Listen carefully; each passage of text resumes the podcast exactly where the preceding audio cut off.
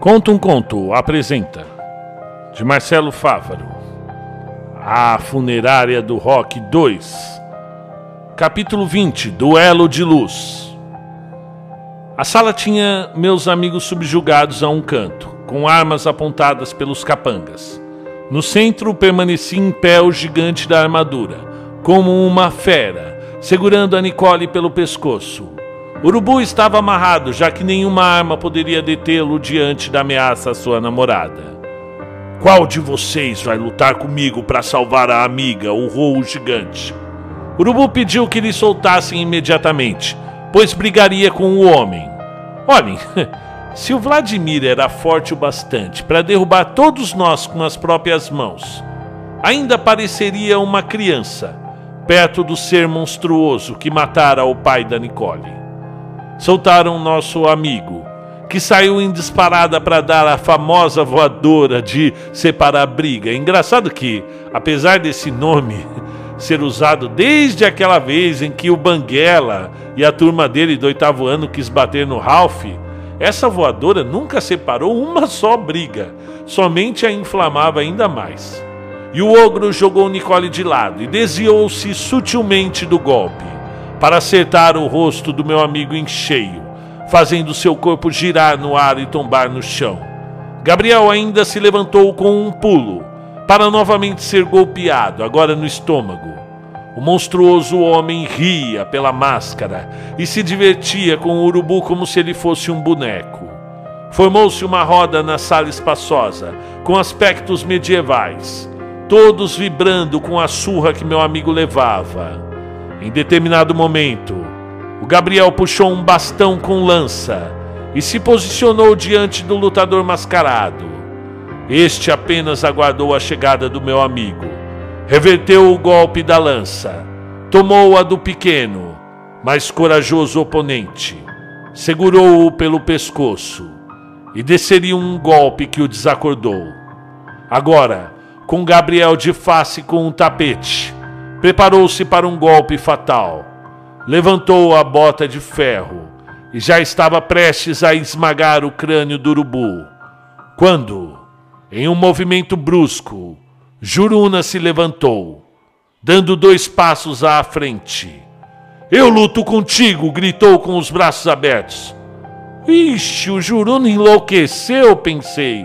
Nunca teve coragem para nada, agora vai desafiar o titã assassino? Só pode ser suicídio isso? É preciso lembrar de como conhecemos o Juruna. Na Avenida Paulista, eu contei para vocês, ele estava tentando se desviar de uns carecas que o pararam. A confusão começou quando os imbecis usaram a sua cor como ofensa. E desde então, a sua amizade se mostrou leal e constante pra gente. Não obstante, ele sempre foi medroso. E agora, nosso amigo com os cabelos crespos balançando, estava prestes a morrer. O homem da armadura recebeu seus golpes entusiasmados sem ao menos titubear, e com uma patada jogou Juruna do outro lado da sala, espatifando-o num armário. O menino levantou, sacudiu o pó e correu novamente para cima da montanha de músculos, que novamente deu-lhe um golpe que o fez girar no centro da sala. E mais uma vez Juruna se levantou, já machucado, e continuou golpeando o, Mutra, o Brutamontes vigorosamente, embora pouco ou nenhum resultado fosse sentido. E quando o homem pegou meu amigo novamente pelo pescoço e estava prestes a enforcá-lo, este tirou a machadinha dada pelo velho índio de dentro da jaqueta e cravou no ombro do monstro que urrou de forma demoníaca, girando Juruna pelo pescoço até o soltar. E ainda com a machadinha no ombro, o homem gigante pulou em cima do nosso amigo, prendendo-o em outra gravata que seria mortal em poucos segundos. Não fosse algo que provavelmente ninguém que estava ali vai esquecer. Olhem, amigos, para um pouco aqui por um instante minha narrativa. E quem lembra do Juruna vai atestar o que eu estou falando. Não havia no mundo pessoa mais divertida, parceiro mais leal. Meu melhor amigo sempre foi o urubu, mas a gente passou a vida inteira brigando, mesmo sendo irmãos. Já o Juruna, bem, a nossa amizade era de compreensão, de você poder contar algo para ele sem ter medo de ser censurado. Juruna sabia ouvir muito bem, sem julgar. E o que digo nessa mesa toda decorada é verídico, embora fantástico. É real, ainda que mágico. E a coisa mais mágica do mundo é o mundo real. Não vou prender mais a narrativa, no entanto, não espero a confiança de vocês diante dos fatos que ocorreram. Prestes a morrer, o Juruna olhou bem para o seu algoz e o seu corpo começou a flamejar. Juruna estava ficando amarelo e logo após vermelho e dourado, emitindo uma luz flamejante de sua pele. Juruna, ele estava brilhando como uma forte lâmpada e confesso, chegou um momento que tive que proteger os meus olhos, pois houve uma explosão de raios, jogando o lutador a uma distância de um ônibus. Juruna levitava com os punhos fechados em riste e os seus olhos continuavam emitindo uma luminescência vibrante. E todos os guardas desmaiaram juntos, desabando diante da luz. Aos poucos ele foi descendo e apagando voltando a ser o nosso Juruna. E depois disso, nunca mais duvidamos de mais nada nessa vida. Ah, acabou? perguntou a Nicole. Hum, não, respondeu o urubu que vinha levantando. Que porra foi essa, Juruna? perguntou Harley. Pronto. O Juruna virou um beck gigante, falou a Nicole. Brother, eu não sei o que aconteceu. Nem vai saber, disse Nicole. Vamos ver quem é o Alfa. Continuou indo em direção ao gigante desmaiado. Ele não é o Alfa, falou o urubu. Ele não é o Alfa. Como não é? Esse desgraçado matou meu pai, gritou Nicole, já pegando a lança do chão para fincar no peito do algoz. Urubu a segurou, apertou-lhe contra o peito, enquanto nossa amiga chorava de raiva. Mas ele não deixaria ela cometer um crime ali. Como disse, não éramos pessoas perigosas, apesar de não fugirmos às injustiças. Mas ninguém ali iria carregar o peso de um assassinato. Urubu, que não tivera qualquer culpa na morte de Vladimir, descrevera-me que tivera vários pesadelos horríveis após a viagem, em que se sentia culpado pelos dois terem voado juntos da torre ele provavelmente não iria querer aquilo para sua amada. E realmente, caso o Aragão estivesse falando a verdade, o Alfa não era o gigante. Isso foi constatado após tirarem a máscara de todos os soldados. Chamei-os de onde eu estava. Oh! Tá aí há muito tempo, Led? perguntou Juruna. Mais ou menos, respondi. Viu o Juruna pegar fogo? perguntou Harley. Ele é um águia dourada, não é? Respondi. É o nosso beck gigante luminoso. Sai logo daí, desse esgoto! Encontra com a gente lá no lago, resmungou o urubu, virando-se para a saída. E espere aí, amor, disse a Nicole. Eram oito guardas, e aqui tem sete. Eu sei, disse o urubu.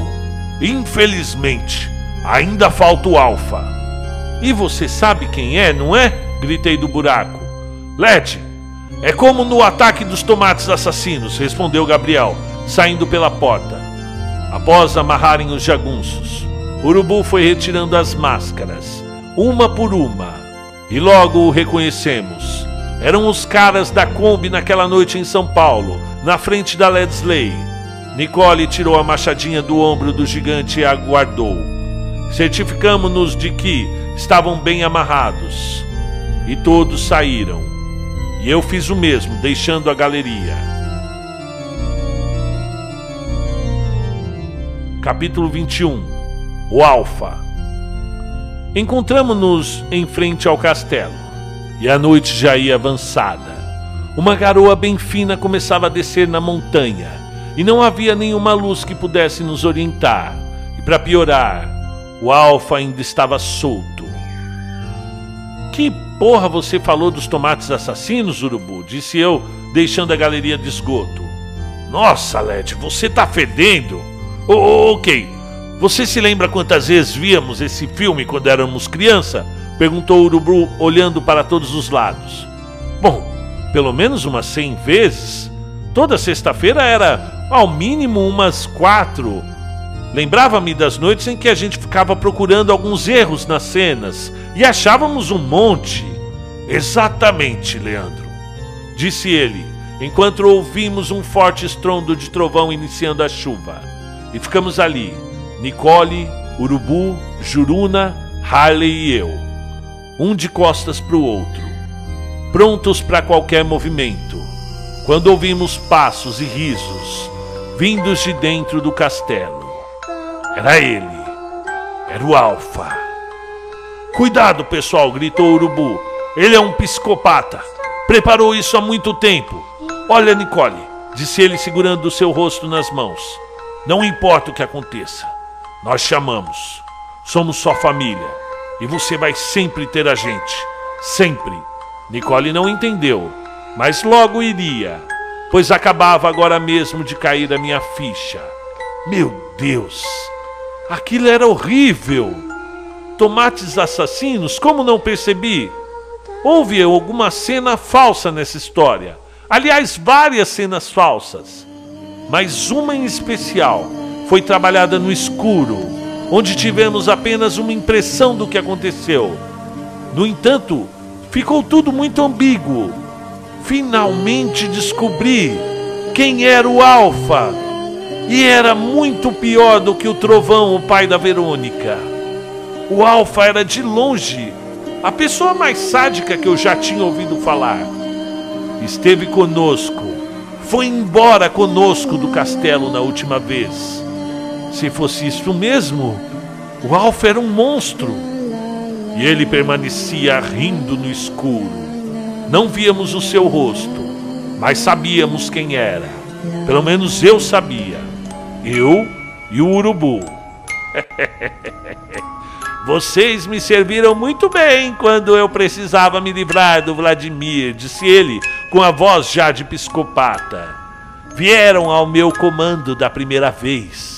Fiz de tudo para chegarem aqui, mas dessa vez não. dessa vez não deveriam ter vindo à encruzilhada. E só chegaram aqui porque eu não sabia. E olha que larguei tudo para vigiar vocês de perto, pois o plano era apenas matar o vampirão. Mas vocês trouxeram a Polícia Federal e tudo custou-me muito caro. Ainda bem que o meu disfarce funcionou, não é verdade, Led? Todos estavam em choque. E quando o homem apareceu e o seu rosto foi finalmente iluminado pela lua que vinha entre as nuvens chuvosas, tivemos a certeza. E Nicole, tomada por um profundo choque, viu entre as sombras a figura louca do seu pai, rindo de forma tétrica, com seu rosto desfigurado em gargalhadas via o seu Adalberto como ele realmente era. Um louco que brincava com os sentimentos de sua filha, ainda criança.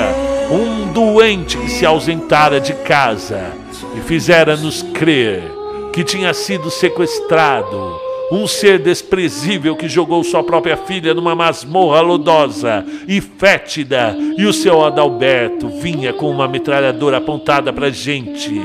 Mas nem precisaria pois estávamos vencidos diante da sua loucura. Está vendo, minha filha? Eu construí um império para você, e aqui poderemos viver e ganhar todo o dinheiro do mundo. Vou te ensinar tudo sobre a enfermagem, como se faz os cortes, costura na pele, fraturas expostas, crânios perfurados. Você vai se divertir, minha filha. Poderemos passar noites brincando com os espécimes que nos chegam. Nicole observava a face curva do seu pai horrorizada. Urubu nunca teve tanta raiva de ter razão. Tentava se segurar pé, eh, em pé em vão, pois o seu corpo descia tristemente e as lágrimas caíam, e ela não acreditava. A cena da sua morte, aquele foi atravessado por um facão. Hoje, analisando, foi bem falsa mesmo. Entretanto, nos pegou em um momento de pânico, não deixando dúvidas naquela hora. e os seus machucados quando entrou na cela conosco eram também fajutos, facilmente conseguidos com maquiagem e sangue falso.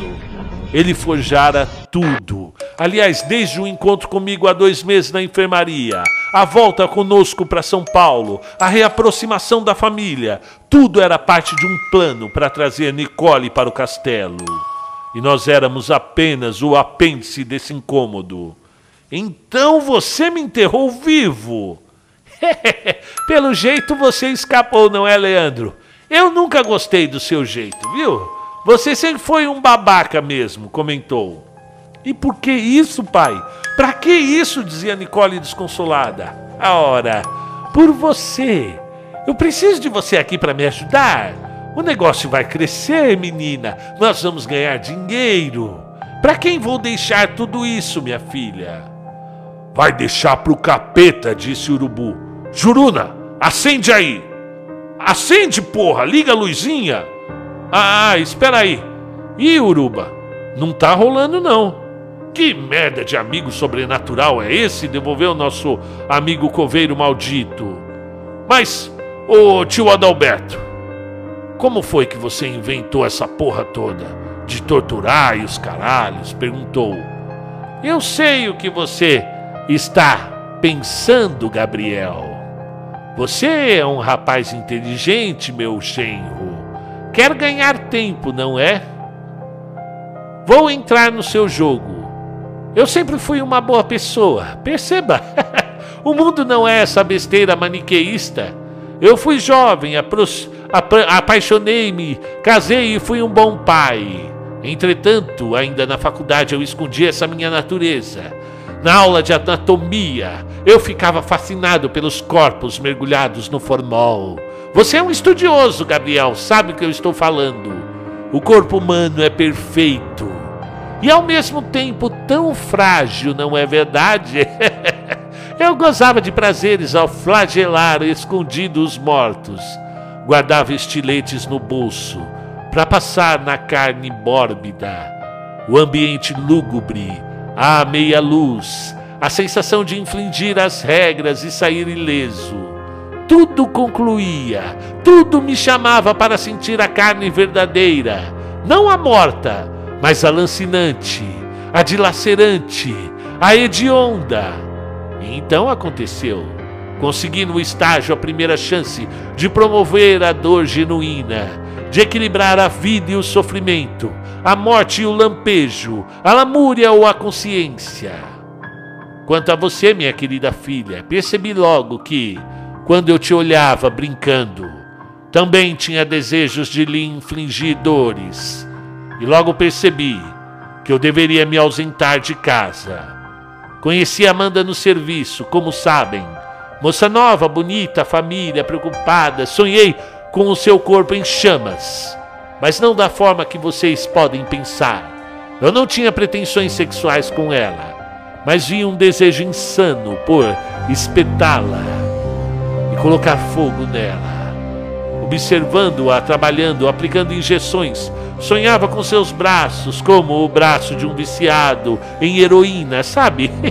a mistura de sensações migrava dentro do meu ser. E assim, quando a chamei para o congresso de enfermagem, sabia que ela não iria voltar. O que não imaginava era que, ao final do experimento macabro, eu teria novos ímpetos.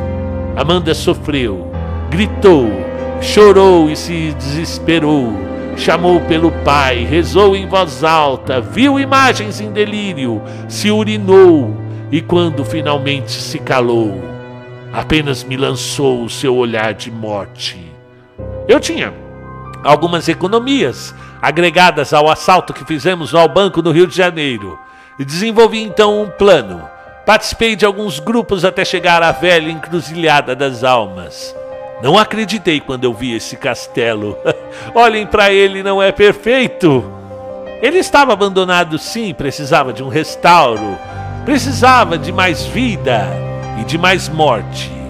E um dia chegaram as portas pesadas do meu castelo, três indivíduos insólitos: Dom Vladimir, Dona Helga e o Aragão. Vinham fugidos da Romênia, passando por vários países até chegar ao meu forte. Contratei-os na hora. O Dom tinha essa mania de grandeza, então o incumbi de fingir-se dono do negócio. E somente uma vez ele me, fez, me foi insolente, levantando-me a voz.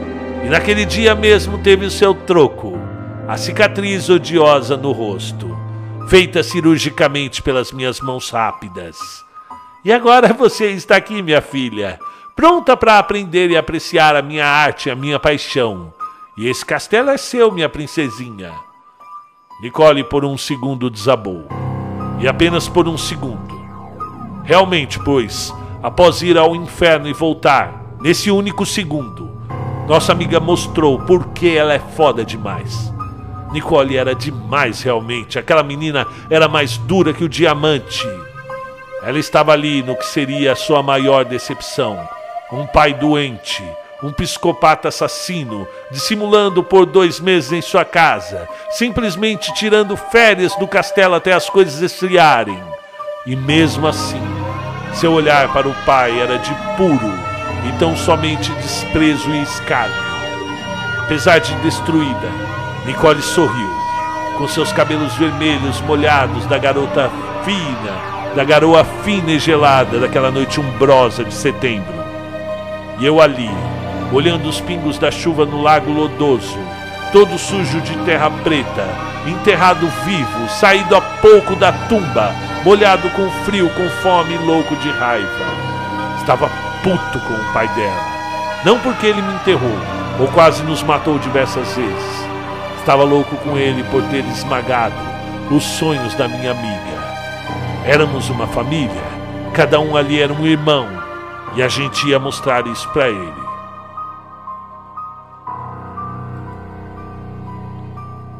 Fim do capítulo.